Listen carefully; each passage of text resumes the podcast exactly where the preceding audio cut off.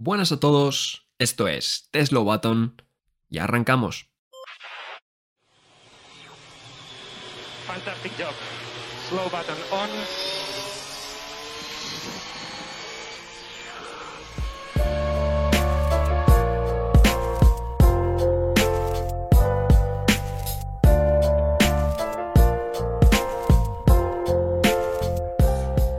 Bienvenidos, bienvenidas un día más al podcast directo eh, de The Slow Button. Em, no hay mucha tela que cortar hoy, eh, encima estamos eh, dos, pero bueno, siempre vamos a intentar traer em, algo de novedad y sobre todo hablar del Gran Premio de Austria. Nuestra idea, como comentamos en el, capítulo anterior, era hacer algo hoy rollo juego, tier list, etcétera, etcétera, de estas cosas que hacemos, pero John, con la ausencia además de nuestro querido Javier, pues no va a poder ser y lo dejamos para, para la próxima. Pues sí, muy buenas tardes, David. Lo primero, eh, como siempre, nos gusta empezar los episodios con honestidad y cuando no hay mucho que contar, pues lo decimos, ¿no? No hay mucho que contar, pero bueno, pues No. estamos hoy aquí a hacer un poco eh, la mejor prueba posible de lo que nos va a esperar este fin de semana en Austria y como tú decías, eh, nos quedamos con eso y con un poco el repaso de noticias porque es verdad que la semana pasada comentamos que íbamos a hacer algún juego o alguna cosa un poquito más, bueno, más desenfadada, ¿no? Aprovechando que no, que no había gran premio, pero como Javi nos ha fallado, algo que lamentablemente está empezando a ser muy recurrente, pues, pues nada, nos, nos apañamos aquí y sacamos adelante la, esta pequeña previa, tú y yo. Sí, eh, bueno, Javi volverá. ya volvió el, el fin de semana anterior, dijo hago acto de presencia, Exacto. volvió como un, como un héroe y se ha ido como un héroe de nuevo. O sea, es un- ha sido un paso breve pero, pero exitoso, ¿no? En el podcast. Eh, vamos a hablar un poquito de la previa de Austria, John. No sé si te ha pasado, pero a mí, eh, cuando decía, uy, Austria, me gusta, ¿no? Y de repente dijeron, hay formato sprint. Y yo dije, oiga, es verdad, se me había olvidado el formato sprint. No sé si esto habla un poco de que la gente tampoco es que está demasiado enganchada con este formato, porque a mí por lo menos eh, se me pasó totalmente por alto que había formato sprint.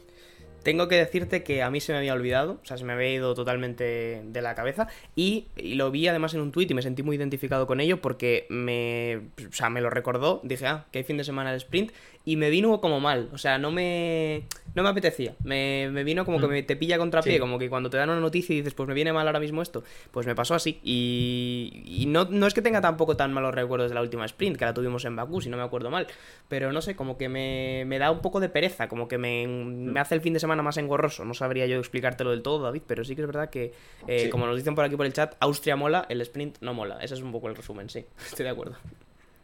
Sí, es que eh, además Austria es un circuito que eh, la clasificación normal, por así decirlo, siempre es muy interesante. Sí que es verdad que la vamos a tener el viernes para esa carrera del sábado, o sea, realmente el formato Q1, Q2, Q3 va a estar, pero hombre, pierde su magia, ¿no? Porque tienes la carrera del sábado y luego sí que es verdad que te condiciona también para el domingo en este nuevo formato que se introdujo el Bakú, pero como que, no sé, es diferente, ¿no? Llegas el sábado y tienes la clasificación más a lo tradicional y como que estás en otro, en otro mood. Lo que sí que está bien y que mola es que los, los equipos luego van a tener una sesión de libres para, entrenar. Y eso sumado a que Austria es uno de los circuitos más cortos del calendario y con menor tiempo de vuelta, eh, sí que nos puede dejar algo bastante apretado, ¿no, John? Igual después de lo que se vio en Canadá y con las mejoras de los equipos, igual esta sesión de libres eh, única sirve para que el top 4, eh, cogiendo con pinzas a Red Bull, esté, digamos, más, más compacto.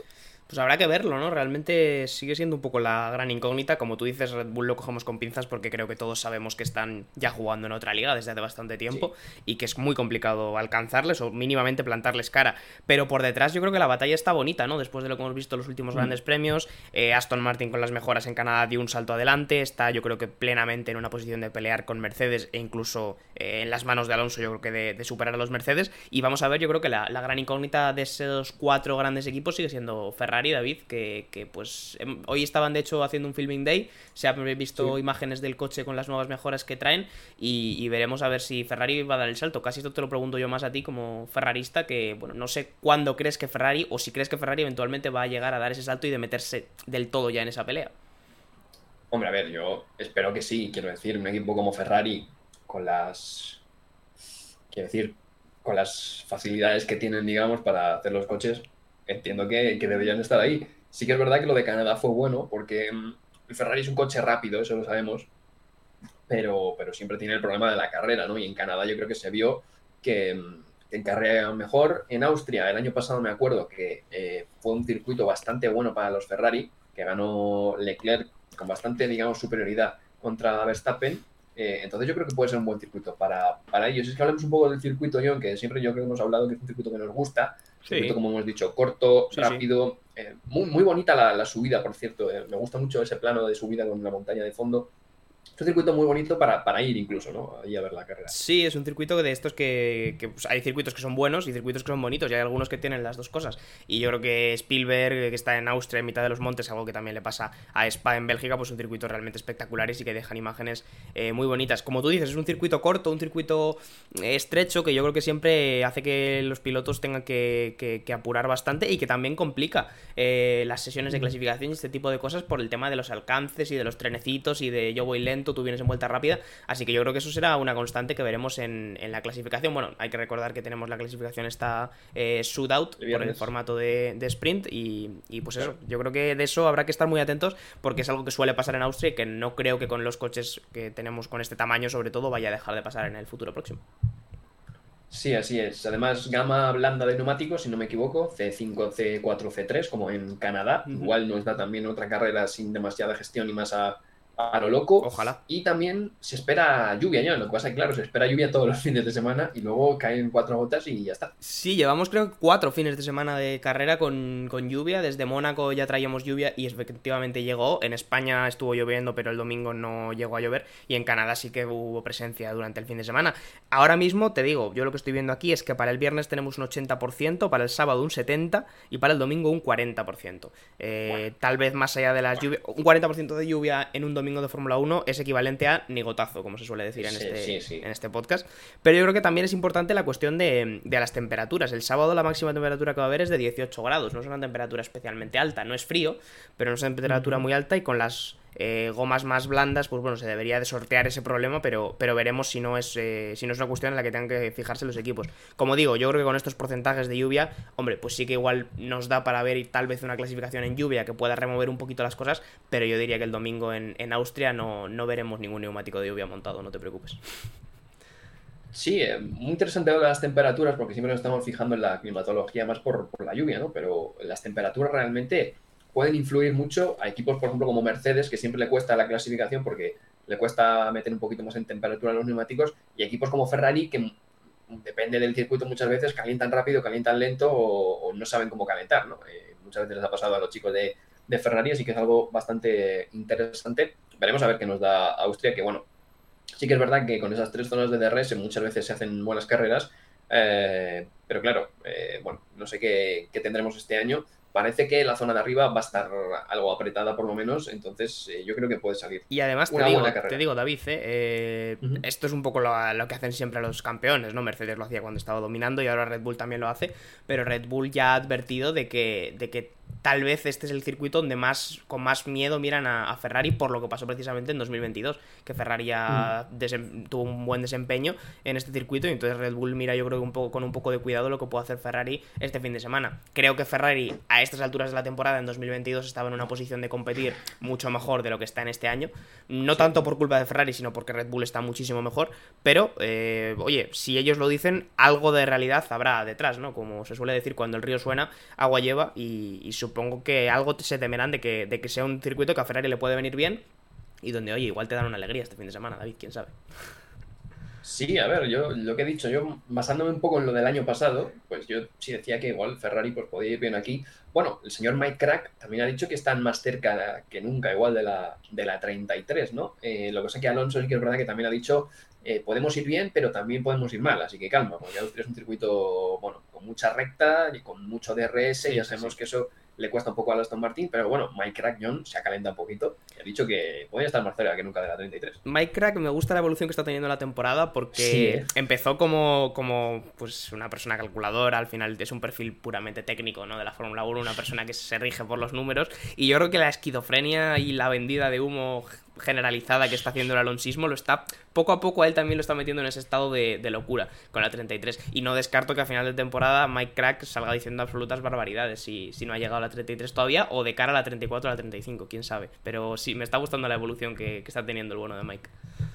Si entre Spa y, entre Spa y, bueno, Hungría, Spa, Austria, Silverstone, Alonso gana una carrera o dos, eh, podemos estar hablando de lucha por el mundial ya. O sea, Mike Crack puede estar absolutamente loco. Nah, se volverían totalmente locos. Eh, a ver, hay que, hay que reconocer un poco cuál es la situación del mundial. Realmente la cosa está complicada. Ahora mismo Verstappen creo que tiene dos carreras de ventaja.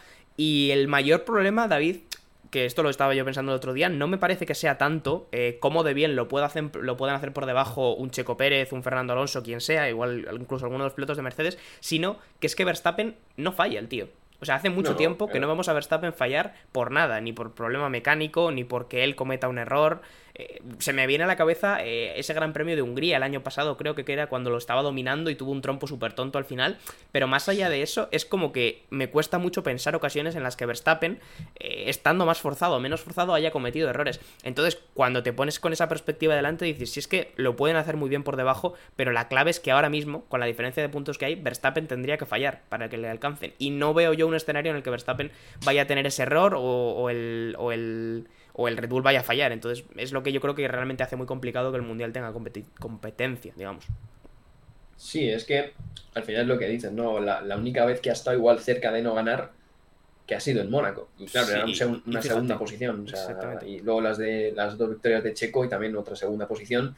Y es lo que decimos. Yo creo que también Verstappen ha sido mucho más maduro, sobre todo de ese año con, con Hamilton, en 2021, que yo creo que aprendió, siempre quiere ganar Verstappen, porque siempre quiere ganar pero yo creo que ha aprendido Verstappen a que cuando vas a liderar el mundial, un segundo a veces no es malo. Sí, sí, no. antes que algo le, le pasaba, que, bueno, que quería ganar siempre y que lo quiere seguir haciendo ahora, evidentemente, por eso también está donde está. Pero yo creo que Verstappen ha aprendido mucho ese año y es que este año al final eso, si tienes a un Aston Martin que va muy fuerte, o a un Mercedes que va muy fuerte, o a un Ferrari que va muy fuerte, porque normalmente no suelen ir los tres igual de fuerte en los mismos circuitos, suelen un poco cambiar dependiendo de las características, al final que Verstappen te quede segundo es lo peor prácticamente que le puede pasar y también sacan muchos puntos. Entonces, al final lo que dices tú, de que tienen que fallar, el Red Bull no ha fallado de fiabilidad más allá de lo del palier de Arabia Saudí y no parece que vaya a hacerlo. Y bueno, veremos a ver. Sí que es verdad que, bueno, alguna bajada de marcha es un día le da un susto a Verstappen, pero yo ya estoy empezando a pensar que es como. Pero yo ya te he explicado. Con las ruedas. Exacto, yo ya te he explicado lo que es eso. Yo creo que cuando cuando los pilotos de Fórmula 1 están en una posición de liderar y de que todo les sale bien y tal, a veces yo creo que su propio subconsciente les sabotea y busca como pequeñas cosas que estén yendo mal. Era Hamilton siempre tuvo el meme con los neumáticos, que luego realmente no le pasaba nada, o al menos no parecía que le pasara nada, y, el meme de Verstappen son que siempre se queja de los cambios de marcha, ¿no? De que, de que le están desincronizados, de que tiene algún problema, y luego gana carreras con solvencia. Entonces, yo creo que eso habría que estudiarlo alguna vez a nivel psicológico, por qué un piloto de Fórmula 1 cuando está liderando con tanta superioridad tiene como esos pequeños sabotajes eh, a sí mismo. Pero bueno, más allá de eso, y además, sobre todo que Verstappen este fin de semana va a estar eh, rodeado de una hinchada naranja espectacular, o sea que más motivos para, para estar motivado y, que yo pienso que será otro dominio de, Verstappen este fin de semana si no pasa nada extraño. Hablando de María Naranja, me encanta como cuando llega siempre Austria, Bélgica, Zandvoort, este tipo de carreras donde siempre hay mucha presencia holandesa, las hay en todos lados, pero sobre todo en estos circuitos las hay aún más, están básicamente toda la grada llenas de fans de Max Verstappen. Eh, me encanta cómo McLaren y Lando Norris intentan hacer bromas, aquí tenemos mucha hinchada tal, y evidentemente son eh, todos fans de, Max Verstappen, pero intentan sacar un poco de, pecho McLaren. Claro, es algo, es algo curioso porque realmente Max Verstappen eh, esto no le pasa a todos los pilotos, pero Max Verstappen tiene una hinchada propia por sí mismo, más, yo diría que más bien independiente del hecho de que él compita en Red Bull o compita en cualquier equipo. Por eso el color que, con el que se representa es el naranja típico de, Holanda y no un color más típico de Red Bull, aunque bueno, los colores de Red Bull son muy corporativos y tal vez no son muy de, muy del, muy de sacar una, yo que sé, una bengala de color azul oscuro, igual no tiene mucho tirón, pero, pero Max Verstappen tiene esa, esa cosa, como le podía pasar, yo que sé, a Alonso en su momento, aunque con Alonso pasa una cosa curiosa a nivel de esa imagen, y es que para mucha gente se ha quedado el azul de la época de Renault como un símbolo de Alonso, también porque es el azul de la bandera de Asturias y tal. Es un tema yo creo que del que podríamos hablar en un podcast así cuando, un día que estemos muy aburridos, si te parece. Pero me parece una cosa curiosa eso, eso que ocurre con el naranja de, Verstappen, que es como su propia imagen antes que la de la del equipo. Sí, bueno, pues ya hemos hablado un poquito de, Austria. Eh, bueno, veremos a ver qué nos depara un poco este fin de semana, porque Austria, ya lo hemos dicho, siempre puede ser interesante por esas distancias cortas. Y ahora vamos a hablar de unas cuantas noticias que han ido saliendo estos días. Hemos dicho que no había mucha chicha, pero hombre, siempre hay algo. Eh, y la primera es una noticia bastante llamativa, y es que ayer saltaba la sorpresa que Alpine, equipo francés, había, sí, bueno, había vendido un 24% de, de, sus, de su accionariado básicamente a un fondo eh, de inversión americano, estadounidense, bueno, no sé si estadounidense o norteamericano, si había algún canadiense por ahí también, en el que había varios, varios grupos, varios fondos de inversión metidos, y uno de ellos eh, era este fondo eh, encabezado por Ryan Reynolds y por John McElhenney, que bueno, si a alguno le gusta el fútbol, están, eh, son los dueños también del, del Wrexham y evidentemente actores de, de Hollywood, John. O sea que tenemos al PIN que ha sido comprado en parte por eh, Ryan Reynolds y Rob McElhenney. Eh, el cine entra en la Fórmula 1 si no había entrado ya antes. Sí, vivimos el momento en el que la Fórmula 1 entró en el cine y ahora está siendo al revés. Y me parece una cosa curiosa. Aunque realmente es un movimiento que, que como tú dices, ya lo hemos visto en, con el Wrexham, este, este club de fútbol que de hecho lo han hecho ascender, ¿no? De, de categorías, Sí, de yo sé. Y le han hecho un documental espectacular. No sé, no sé en qué plataforma se puede ver. A día de hoy no sé si es Amazon Prime. En Disney o- Plus, Ah, en en Disney, Disney Plus. En Disney Plus. Y de hecho hacías tú la broma ayer, ¿no? De que no sé si dentro de poco veremos eh, también un documental de, del equipo Alpine dentro de, de Disney Plus. Me parecería algo extraño, porque como tú bien apuntabas ayer, no son propietarios, quiero decir, pasan a tener un, un porcentaje Sí. pequeño, pero, pero eh, grabar documentales también con, con equipos de Fórmula 1, más allá de lo que hace Bueno. Netflix con el Drive to Survive, Claro, es es, que complicado. Eso te iba a decir. Con el contrato de Netflix igual Claro, no igual hay- pueden en otra plataforma. Exactamente, igual hay choques con eso. Pero en cualquier caso sería complicado a nivel de logística, pero bueno, quién sabe, ¿no? De, de todo se puede, se puede ver en esta era del infoentretenimiento.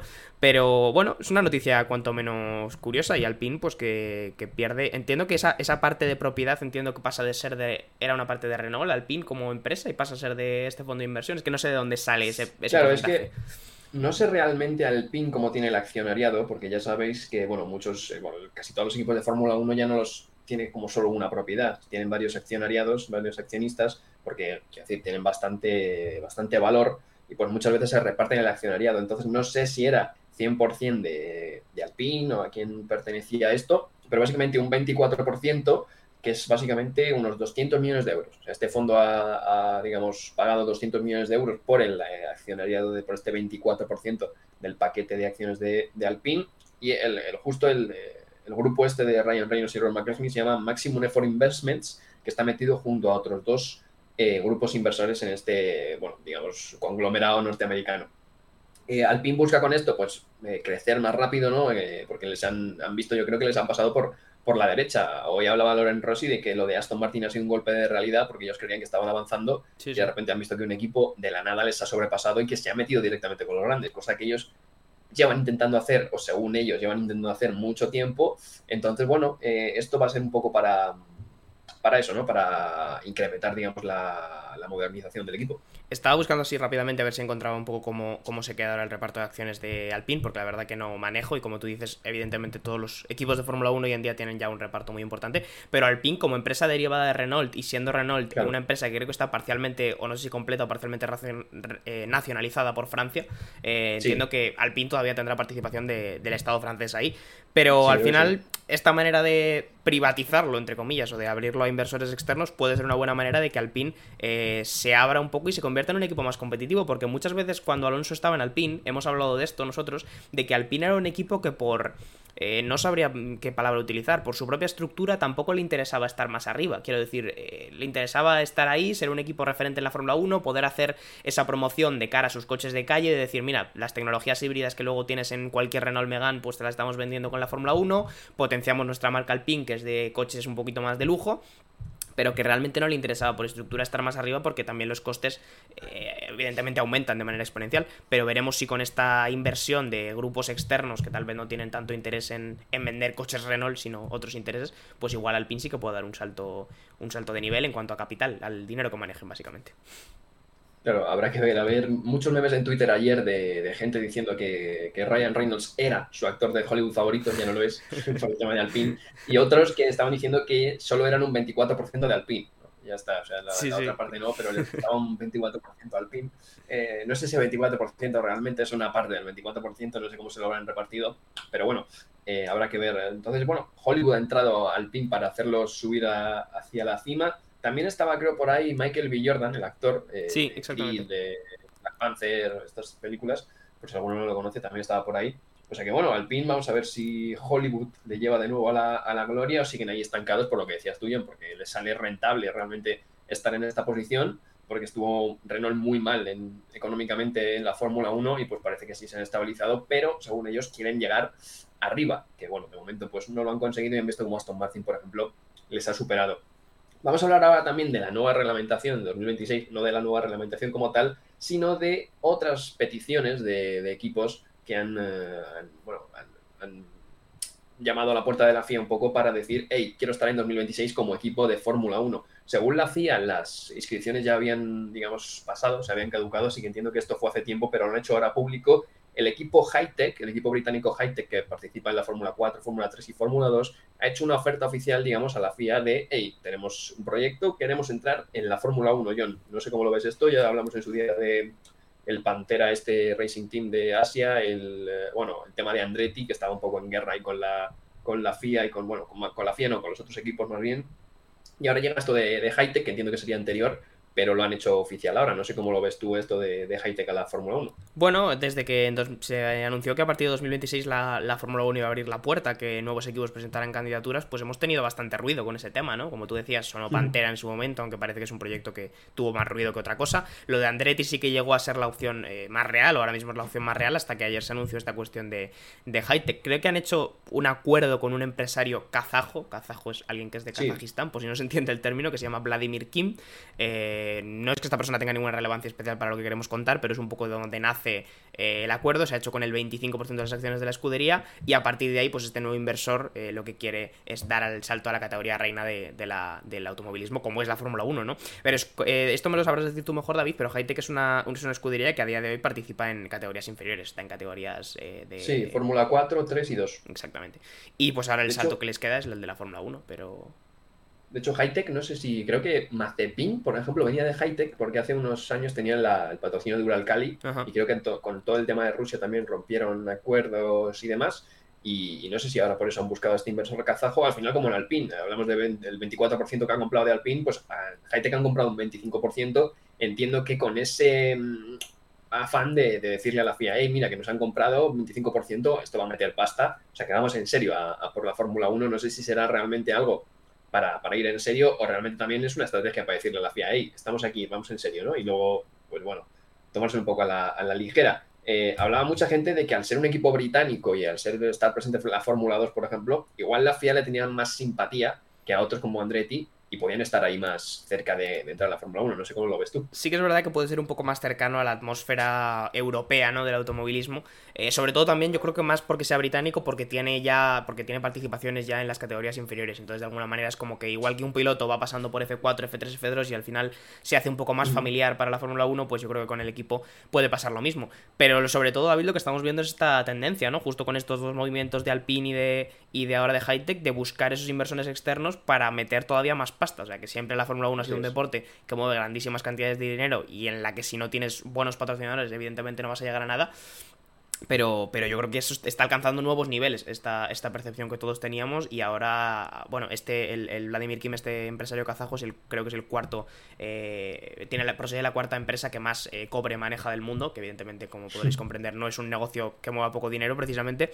Y, entiendo que la cantidad de dinero que puede meter en el equipo salta, o sea que por una cuestión de, de patrocinios, desde luego no va a ser. Pero me parece curioso este movimiento que estamos viendo de eso, de recurrir a fondos de inversión, de, de vender acciones del grupo para ir con una cantidad absurda de dinero a, intentar conquistar la Fórmula 1 a, golpe de talonario, que es algo que estamos viendo en otros deportes realmente también, David. O sea, que es un poco la, extensión de lo que pasa, por ejemplo, en el fútbol, así por, poner un ejemplo rápido. Sí, veremos qué pasa, porque bueno, también es verdad que en su momento se hablaron de que volvían 12, que querían que hubiera 12 equipos como antaño. Entonces, bueno, puede estar Hightech y puede estar Andretti perfectamente. Y habrá que ver si, yo que sé, algún equipo se compra alguna plaza, ¿no? Como rollo Audi Alfa Romeo, bueno, Audi Sauber, etcétera, etcétera Alfa Romeo se hablaba de que se podía ir a Haas eh, de patrocinio. Veremos a ver qué pasa en la, en la parrilla 2026. De momento ya con la entrada de Ford y de Audi se está quedando más bonita, yo creo. Y a ver si tenemos, pues, yo qué sé, dos, dos equipos. ¿Tú, David, cómo lo, cómo lo verías, la vuelta a los dos equipos? A mí me cuesta un poco, ¿eh? tengo que decir. ¿En serio? Sí, no sé. No, no te creas que. Yo creo que todo el mundo lo ve con buenos ojos, pero a mí no sé si me termina de hacer ilusión, ¿eh? No lo sé, tengo dudas. A mí, quiero decir, el problema de los 12 equipos, yo creo que al final, cuando vimos nosotros 12 equipos, es que esos dos equipos que sobraban un poco eran, por desgracia, HRT, Caterham, Manor, equipos que luego desaparecieron, ¿no?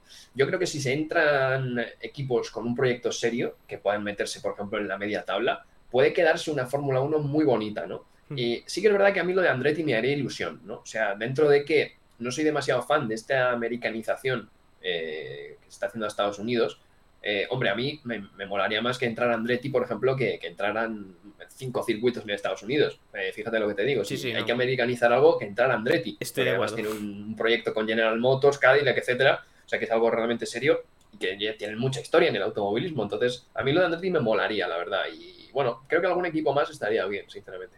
Además que yo creo, David, que es una manera más inteligente o más eficiente de americanizar el deporte. Quiero decir, si quieres que el aficionado americano eh, se implique con la Fórmula 1, más allá de darle 17 carreras a las que ir en su país, eh, que es verdad que Estados Unidos es un país muy grande y dependiendo de dónde sea la carrera, igual no te viene bien para ir, ¿no? Evidentemente, pero tampoco es que sea la cosa porque las carreras que están celebrando ahora mismo en Estados Unidos no es para que el aficionado medio de Texas vaya, sino para que vayan todos los famosos que te puedas imaginar y más. Pero más allá de eso, creo que la manera más inteligente de americanizar el deporte o de hacerlo más apto es darles un equipo, darles una estructura con la que se puedan sentir muy identificados o con la que se sientan más cercanos que pues un McLaren, un Mercedes, que son todo cuestiones eh, más europeas. Si les das un proyecto de General Motors, eh, marca con la que cualquier americano puede estar identificado porque probablemente tenga un coche que es General Motors, y también con Andretti, como, como marca que está muy asentada en el motorsport de allí, pues seguramente tiene algo más con lo que acercarse a la categoría de la Fórmula 1 y con eso seguramente mm. se abre el mercado. Así que a mí me parece una opción más inteligente que, como digo, hacer 5, 10, 15 o como si quisiese hacer todo el calendario en, en estados de Estados Unidos. Sí, básicamente cuando. Bueno, McLaren de hecho está tirando por ahí, ha comprado un equipo en la Indy está metiendo mazo, mazo patrocinadores eh, estadounidenses. Cuando decimos americanos, perdona a la gente que nos escucha de, México, de Argentina, etcétera, etcétera. Ya, la verdad que es un error, es un error grave, pero es cuesta quitárselo. cuesta, cuesta, quitárselo porque, claro, como ellos mismos se, denominan americanos, pues ya aquí, sobre todo en Europa, yo creo que se ha cogido como americanos y sé que a la gente de, Latinoamérica eh, y de México, pues les, molesta un poco, perdón, pero bueno. Eh, hay, que quitarse el vicio. Estadounidenses. todas las veces que hemos dicho americanos, lo sustituyen por estadounidenses, lo sentimos.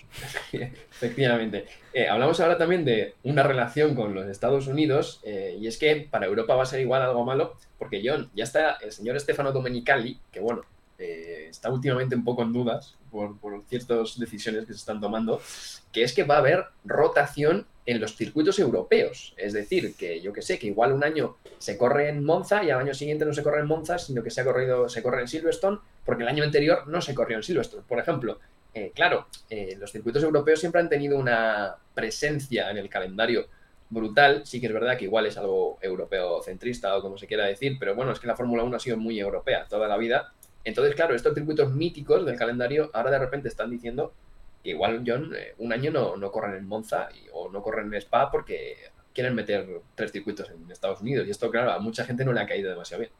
Yo creo que la Fórmula 1 tiene que tener cuidado con, el difícil equilibrio entre contentar al, nuevo aficionado de la Fórmula 1, que sin duda están llegando muchos y es muy bueno para el deporte porque también lo rejuvenece de alguna manera, eh, pero tiene que tener cuidado con ese equilibrio entre ese nuevo aficionado y un aficionado más tradicional, eh, que pues que ha vivido la Fórmula 1 ya durante décadas, que, pues como tú dices, igual tiene una concepción más europeocentrista, más de, de que Europa tenga una presencia importante en la Fórmula 1 porque es un poco donde nace el deporte y donde estaban hasta hace no mucho la mayoría de los circuitos. Creo que está bien mm. que haya circuitos en otros sitios, pero claro, evidentemente, si quieres empezar a meter circuitos en Vietnam, en Sudáfrica, en Arabia Saudí, en Qatar, en todos estos sitios, al final el calendario tiene el espacio que tiene. Y por mucho que alguna gente, el propio Dominical entre ellos, algunas veces hable de hacer 30 carreras o no sé cuántas carreras, no hay margen para más. Y eso te lleva a que, evidentemente, la rotación sea una opción. A mí la rotación en sí no me parece una mala idea, porque da opciones a más circuitos de estar en el calendario, a más a que se prueben más cosas, a que vayamos a un circuito y digamos, mm. oye, pues qué bien este circuito, ha funcionado bien, se puede valorar o no, y ya está. Y por suerte no lo vas a tener que ver hasta dentro de dos años. Pero creo que hay que tener cuidado, porque no es lo mismo hacer una rotación con un circuito no sé qué decirte. Un circuito mucho menos importante que hacer un circuito con un spa o hacer una rotación, perdón, con, un Monza. Porque son circuitos que tienen una afluencia de aficionado local muy importante de una presencia muy importante en la historia del motorsport, son circuitos míticos, y, desprover a la Fórmula 1 de eso me parece que es un poco arriesgado, y hay que tener cuidado, como mm. digo, con ese equilibrio entre el aficionado nuevo, que igual le interesa mucho tener un gran premio en Sudáfrica, pero tampoco olvidarnos de que, de que Monza es historia de la Fórmula 1 y que no debería caerse. Claro, yo tengo dudas por eso mismo, porque creo que hay unos 6-7 pilares fundamentales de la Fórmula 1 que no pueden faltar. Eh, cuatro de ellos yo creo que están en Europa, que son Spa, Monza, eh, Silverstone, igual Hungría también podría hablar, pero bueno, es igual el que más, más quitaba. Y luego también metería en esta rotación de, indispensables eh, Canadá, Interlagos y Suzuka. Yo creo que eso sería como los pilares de la Fórmula 1, Australia igual también, pero Estamos de acuerdo, eso serían como los, como los pilares de la Fórmula 1. ¿Qué pasa? Que como se están metiendo muchos circuitos nuevos, yo lo que veo mal es que se rote solo en Europa, quiero decir, porque Estados Unidos tiene tres carreras y no van a rotar. Claro, es que esa es la principal pega que se le puede poner.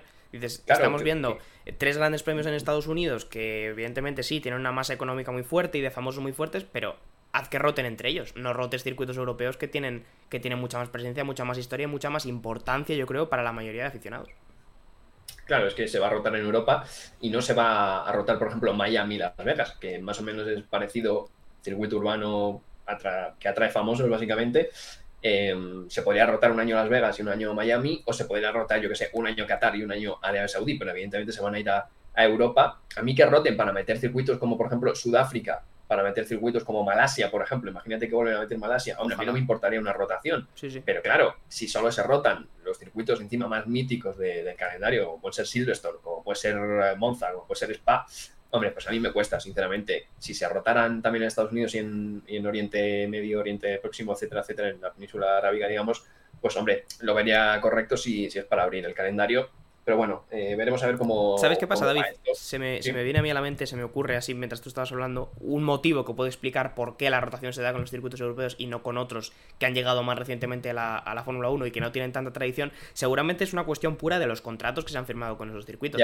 Porque muy probablemente, no sin conocer detalles ni números exactos, el circuito de Las Vegas tenga ya un contrato de X años que esté cerrado, con X número de cifras que hay que conseguir y con X número de derechos que hay que explotar. Y lo mismo se puede aplicar a Miami, lo mismo se puede aplicar circuitos de, los países árabes que evidentemente mueven millonadas estos contratos tan recientes, recién firmados, recién cerrados y tan puestos para regalo, como quien dice, seguramente los circuitos europeos, que algunos de ellos incluso están luchando por mantenerse en el calendario, no los tienen están en una situación mucho más precaria, aunque sea triste. Ya sabes lo que decíamos hace menos de un año de Monza, de que estaba en una situación económica mala, porque Monza es un circuito que depende de, de, alguna manera del Estado italiano y estaba en una mala situación económica. Entonces, estos circuitos europeos sin contratos a tan largo plazo que, que están ahí intentando pelear por no caerse el calendario y que a la mínima que la líen con algo saben que se pueden caer pues se ven en una situación yo creo que para negociar muy inferior contra, contra todos estos. Entonces, claro, eh, si tú le dices a Silverstone o a Monza o a Spa, la Fórmula 1 no viene nunca más o viene una vez cada dos años, pues hombre, mejor que venga una vez cada dos años, seguramente. Yo creo que tiene bastante que ver con eso, con intereses comerciales y con los contratos que se hayan firmado recientemente, pero esto es un poco mi, mi suposición. No, sí, eso seguro, ¿eh? porque quiero decir, Qatar, si no me equivoco, ha renovado por 10 años o algo así. Es que es una, barbaridad. Es una barbaridad. Y, y, claro, a Spa le están renovando los últimos dos años, ha renovado año a año. O sea, Spa ahora mismo es el, veterano de 37 años del Real Madrid que le van renovando contrato año a año. Tal cual. Y Qatar es literalmente en Chelsea fichando a un jugador y, poniéndole nueve años de contrato para amortizar, ¿no? es, exactamente, exactamente el mismo eh, Entonces, claro, es que entrar con 10 años de contrato y que a Spa le vayan renovando año a año o yo que sé, otros circuitos que renuevan por dos años o cosas así pues es bastante complicado. Pero bueno, a ver qué, pasa eh, y a ver cómo se, se, resuelve todo este tema. Vamos con el último tema que tenemos aquí en la escaleta. Y es que últimamente se ha formado un poquito de revuelo, porque Charles Leclerc, ya sabemos que, bueno, a veces no se lleva demasiado bien con su, con su equipo Ferrari, a veces tienen discusiones eh, por radio, y se está hablando mucho de que podía estar descontento con, el equipo, y justamente Leclerc empezó a seguir a Aston Martin en, Instagram. Muchos diréis, bueno, un seguido, tampoco pasa nada. Bueno, es que Leclerc solo sigue a Ferrari y Alfa Romeo, equipos donde, donde él ha pilotado y de repente al tercer equipo que ha seguido es Aston Martin y ya se estaba hablando de que igual mm, algunos inversores veían con buenos ojos que, la, Stroll no renovara porque no está consiguiendo buenos resultados, se estaban fijando en Leclerc y ha salido ahora Damon Hill, el campeón del mundo en el 1996, eh, creo, sí, creo que sí. Sí, diría que em, sí. Que ha dicho que eh, cree, bueno, a mí esto me ha, sorprendido, me ha chocado bastante, que cree que Leclerc eh, tiene un hueco en Aston Martin no por Stroll, sino porque cree que Alonso, por el suficiente dinero, o sea, que si le, le pagan el año de, los años de contrato que le quedan, se marcha y le dejaría el sitio a Leclerc. Eh, yo después de ver cómo está Fernando Alonso de eufórico, sinceramente, o sea, es que no...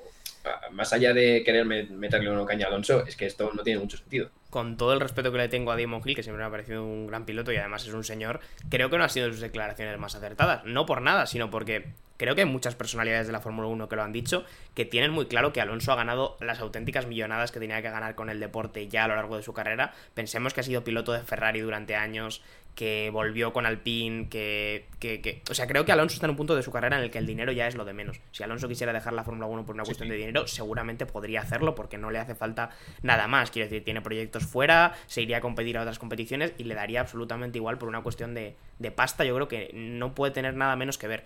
Y, y Alonso a día de hoy sigue ahí porque lo disfruta, porque le gusta y porque de una manera muy distinta, porque yo creo que sí que tiene un poco más de gen competitivo, eh, le pasa un poco a David como le pasaba a Kimi Raikkonen. Llegó un momento en el que Raikkonen estaba en la mm. Fórmula 1 porque, porque es su hobby, porque es lo que ha hecho toda la vida, porque le encantaba poder sentir eso cada fin de semana, pero no porque quisiera ganar ni porque quisiera ganar más dinero. Con Alonso creo que pasa de una manera distinta, no quiere ganar más dinero, pero sí que quiere ganar, y si tiene la oportunidad va a ir a por ello 100%, pero no creo que el dinero sea ahora mismo una clave de, de por qué Alonso sigue en la Fórmula 1, ni que Aston Martin se lo pueda quitar del medio a base de talonario a mí, teniendo en cuenta cómo ha crecido Aston Martin en el último año y cómo el proyecto ahora mismo de Aston Martin está de alguna manera muy montado alrededor de Alonso, además me parecería un error por parte de Aston Martin. Por muy bueno que sea Leclerc, que no lo negamos, pero es que, coño, que es Alonso, ¿sabes? Sí, sí, totalmente, ¿no? Y es que además eh, me sorprende un poco las declaraciones. Siempre se ha hablado de que Alonso, bueno, sobre todo gente que igual no está demasiado de acuerdo con él o con algunas declaraciones que ha hecho, siempre le ha metido caña un poco diciendo que ha elegido muchas veces los, los contratos por dinero. Bueno, eso no lo sé. Sí que es verdad que Alonso, su gran punto débil eh, de toda su carrera, no ha estado en la pista, desgraciadamente. Su gran punto débil ha estado fuera de ella y es que ha elegido muchas veces mal eh, los equipos donde ir, pero yo no sé si es por realmente un, tema de, dinero o no. Eh, como no lo sé, no me voy a meter ahí, pero hombre, a mí decir eso a lo largo de los años, pues bueno, igual puede colar, pero ahora mismo sinceramente no, no me cuadra nada, sobre todo viendo cómo está Alonso. Es que si Alonso estuviera en Alpine, por ejemplo, que Alpine tuviera, no que sé, promesas vacías para 2026, igual me podría cuadrar. Pero ahora mismo, sinceramente, Alonso es que eh, yo creo que tiene ganas de, seguir en Fórmula 1, es que se le ve en cada carrera, en cada entrevista. Como, un, como un niño chico, sí, sí, está como un niño pequeño. Y yo creo que eh, nos está haciendo todos disfrutar de cosas que hacía mucho tiempo que no disfrutábamos y él también las mm. está viviendo otra vez. y igual no podemos descartar que Alonso en algún momento no haya pensado que no iba a volver a vivir eso y que Aston Martin le haya dado la oportunidad, yo creo que lo hace mucho más especial. Entonces me cuesta ver que Alonso ahora mismo le digan, te damos X cantidad de dinero y dice, ah, pues me voy, dejo el asiento libre, porque creo que es lo, probablemente lo que menos le importe eh, a día de hoy.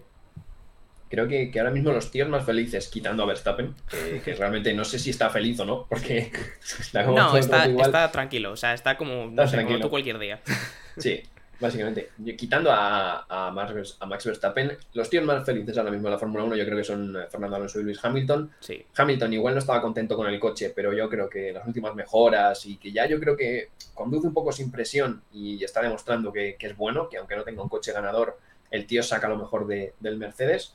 Y también Fernando Alonso, yo creo que son las dos personas más felices ahora mismo en la Fórmula 1. Están pilotando entre ellos en un duelo directo que yo creo que eh, yo creo que realmente se quieren bastante, aunque hayan tenido rifirrafes y tal. Yo creo que un duelo siempre entre ellos dos, a, los dos les gusta y, yo creo que eso les apasiona a los dos luchar uno contra el otro. Y, están yo creo que sacando lo mejor cada uno de su coche y están disfrutando ahora bastante. Entonces me costaría bastante ver a, Fernando Alonso fuera de, la Fórmula 1. También te digo, una dupla Leclerc-Alonso, cuidado, eh, dupla potente. Es que sabes lo que pasa, que a mí realmente ya esto siempre lo hemos hablado y tú ya sabes cuál es mi opinión, pero hay pilotos en la Fórmula 1 que que ser su compañero es extremadamente complicado. ¿eh? Verstappen es uno de ellos, eh, porque como compañero te va, te va a diezmar, te va a comer, te va a morder y va a hacer lo que quiera contigo. Y le está pasando mucha factura a Checo Pérez, creo, en las últimas carreras. Y Alonso probablemente es otro, por mucho que, sea algo difícil de asimilar, pero es que es así. Los pilotos más competitivos hacen que sea muy complicado ser su, ser su compañero porque, porque vas a estar por rendimiento debajo, seguro, y es posible que te mine la moral. Entonces yo creo que, hay que tener cuidado con, el compañero que le pongas a, Alonso, a un Verstappen, y siempre lo hemos hablado nosotros. Tú imagínate que Verstappen y Alonso hubieran coincidido en algún equipo. Creo que tampoco es sostenible, porque entre ellos se, o sea, como que solamente puede haber un gallo en el corral y entre ellos yo creo que se, acabarían se acabarían matando. Y yo creo que es una tendencia constante en la Fórmula 1 cuando hay dos pilotos muy buenos, muy competitivos, que quieren estar todo el rato al máximo nivel y los dos tienen la capacidad para hacerlo, al final creo que va saliendo más mal que bien la mayor parte de las veces. Y por ejemplo, McLaren en 2007 con Alonso y Hamilton es un buen ejemplo de que al final mm. la competitividad interna pues te, hace quedarte sin un mundial, pero te puedo hablar de miles de rivalidades de Fórmula 1 dentro del mismo equipo en el que yo creo que ha pasado. Eh, ¿Sería una gran dupla Leclerc-Alonso? Sin duda, pero cuidado con la factura que yo creo que le podría pasar a Leclerc. ya. Bueno, nunca lo sabremos, yo creo, porque, a ver, a mí también te digo, me cuesta ver que Lance Stroll no, ya, vaya a renovar. Exactamente, exactamente. Ahora mismo es que pueden sonar truenos y campanas, pero es que eh, ahora mismo es complicado verle. O sea, básicamente Lance Stroll es el único piloto con contrato vitalicio. O sea, si hemos dicho que Qatar renueva por 10 años, eh, Stroll eh, le gana. O sea, hay que decir, no, Siempre me hace gracia cuando veo gráficos de renovaciones, ¿no? De que, pues, por ejemplo, yo que sé, Max Verstappen 2028, Fernando Alonso 2026 y tal. Y en, en Lance Stroll la gente pone interrogaciones porque realmente no se sabe exactamente cuándo se acaba el contrato de Stroll. O sea, es una. Sí, sí, no, se sabe. El, contrato de Stroll no se sabe. O sea, no, es público. Entonces, eh, sí, es algo curioso, la verdad, pero.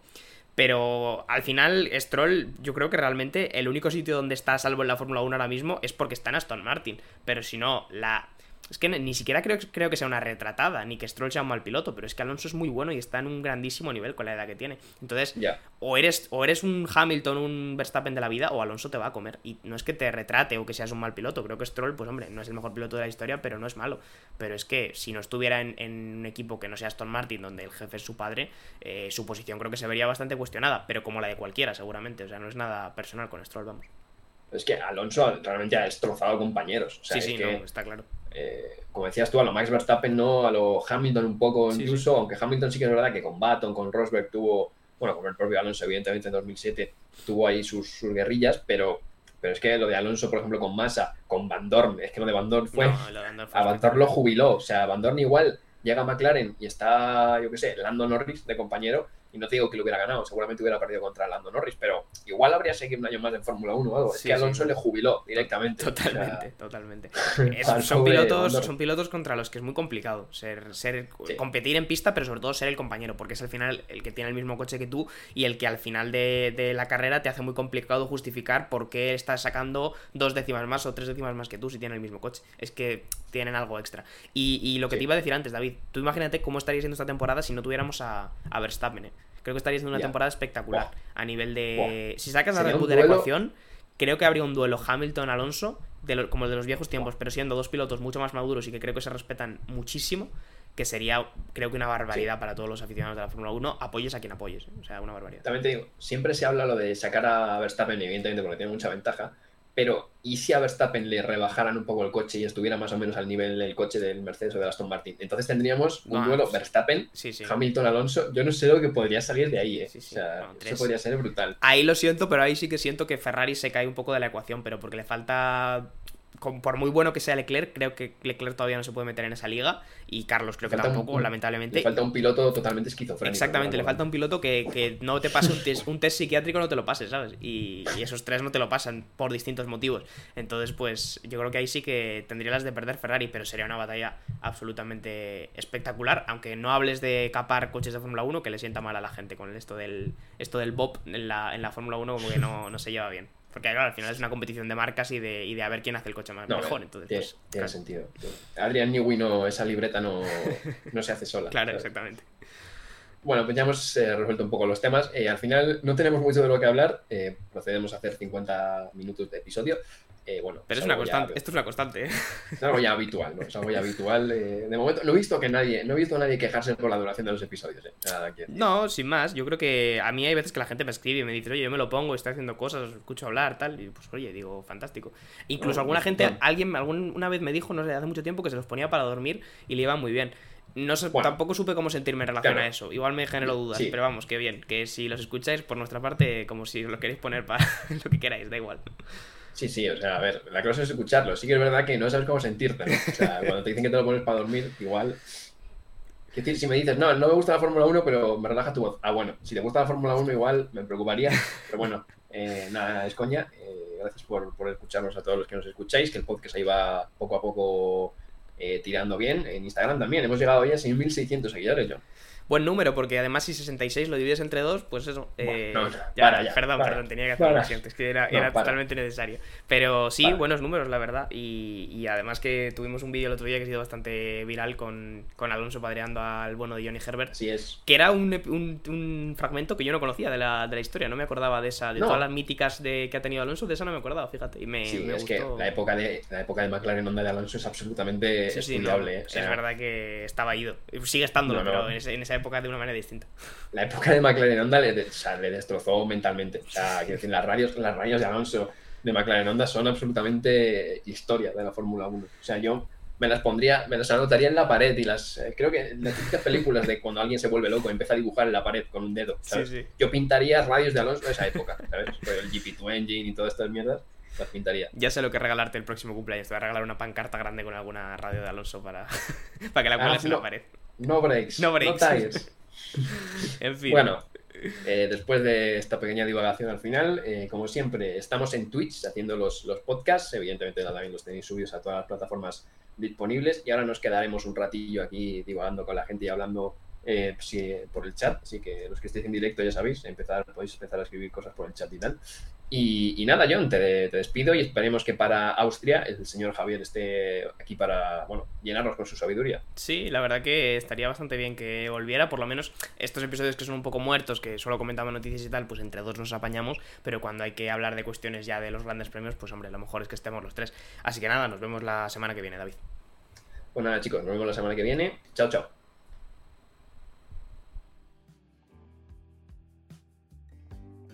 Muchas gracias por escuchar este podcast de The Slow Button. Puedes seguirnos en Spotify para no perderte ningún episodio y también en nuestras redes sociales para enterarte de todas las novedades. Hasta la próxima.